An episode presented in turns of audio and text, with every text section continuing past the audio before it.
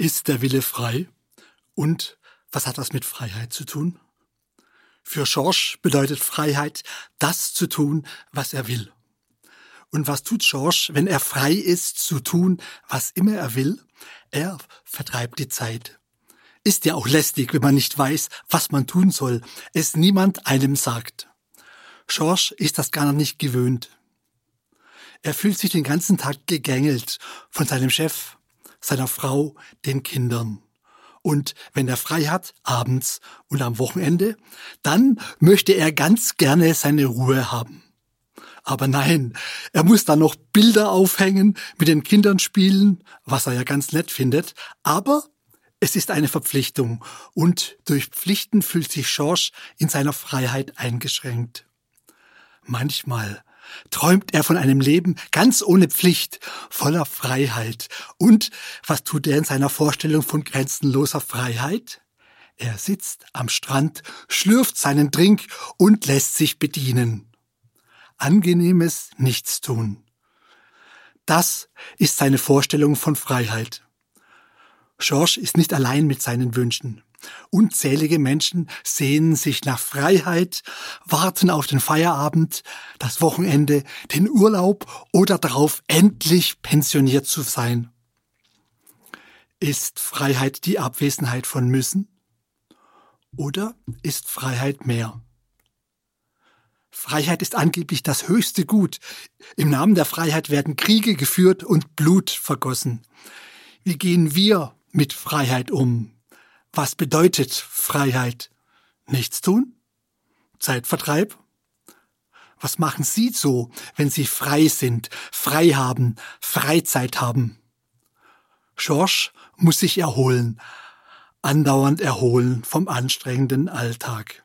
Er hat sich daher für Zeitvertrieb entschieden. Denn Zeit ohne Müssen kommt George lang vor. Er hat dann lange Weile. Es dauert zu lang. Alles dauert zu lang. George muss immer warten im Nahverkehr, bis er da ist, an der Kasse im Supermarkt, bis er endlich Freizeit hat. Dann schaut er einen Film an, trinkt etwas Alkohol und so geht die Zeit vorüber. Warten aufs Ende von allem.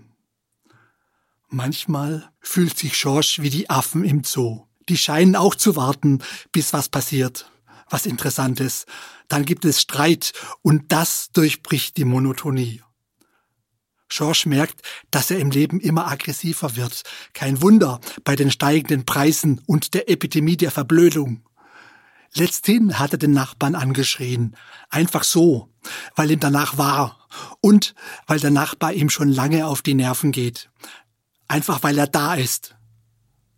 Nachbarn und Grenzen sind auch Grenzen seiner Freiheit, dort, wo er gezwungenermaßen Rücksichten zu nehmen hat. Freiheit. Für den einen ist es Nichtstun, für die anderen Zeitvertreib.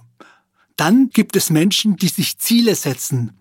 Einige davon haben eine Löffelliste, eine Aufstellung von Zielen, die sie noch zu Lebzeiten abhaken möchten.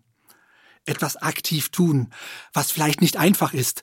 Das ist schon eine ganz andere Nummer, als nur Zeit zu verscheuchen. Es gibt auch Menschen, die in ihrem Leben Fußabdrücke hinterlassen möchten, etwas Bleibendes schaffen oder gleich ganz selbstbewusst Dellen ins Universum hauen. Diese Menschen, die Löffellister, Fußstapfer und Dellenhauer, die haben alle etwas gemeinsam. Sie wollen etwas, aktiv und entschieden. Und indem sie das tun, etwas wollen, betätigen sie ihren Willen und, das ist die Erkenntnis, sie üben Freiheit aus. Die Freiheit liegt im Willen, im Wollen. Und dazu müsste man erst einmal das Wollen betätigen. Ich rede hier nicht von dem schwächeren Wünschen der Kinder und der Menschen, die sich Änderungen ihrer Lebensumstände wünschen. Ich rede von echtem Wollen. Das führt zwangsläufig zum Tun. Alles andere ist Zaudern und Zeitvertreib. Reden, wie schön es wäre, ist Zeitvertreib. Reden, wie schön es durchs eigene Tun wird, das ist gelebte Freiheit. Ja, Freiheit leben. Sie brauchen dazu keine Löffelliste, keine Ziele. Es genügt, zu erforschen, was in uns steckt, was sich unbedingt entfalten, entwickeln möchte, eine bessere Version von sich selbst erfahren.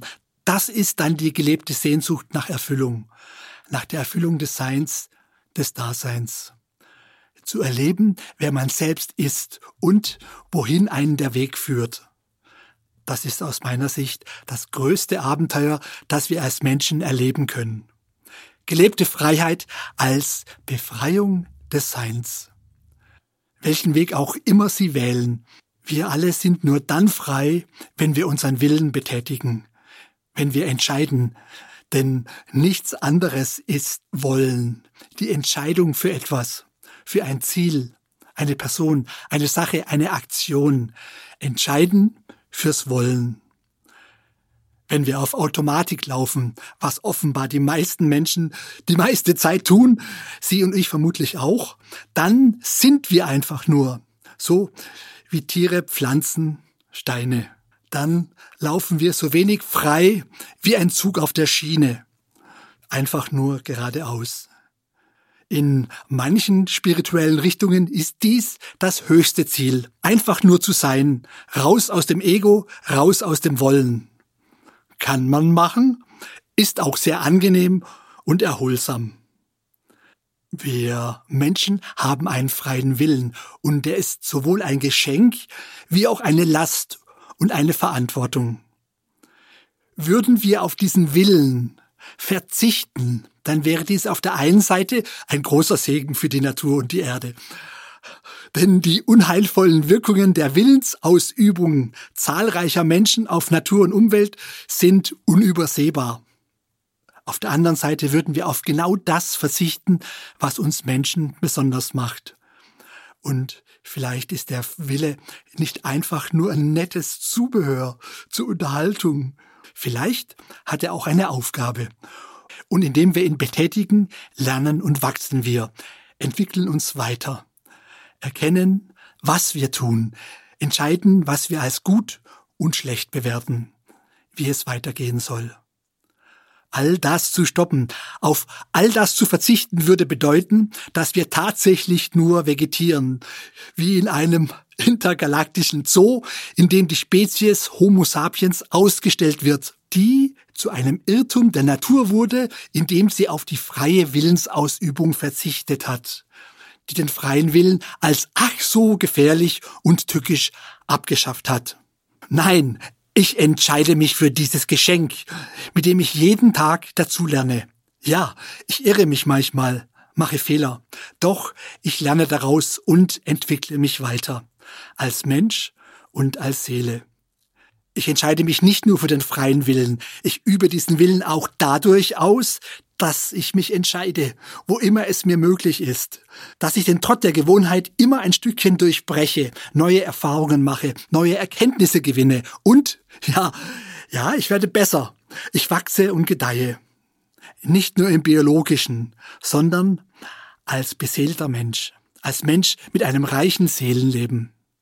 Und genau das machen wir bei Entscheidungsmeister. Entscheiden, Entschiedenheit gewinnen. Ausübung des freien Willens, ganz im besten Sinne des Menschseins. Machen Sie mit?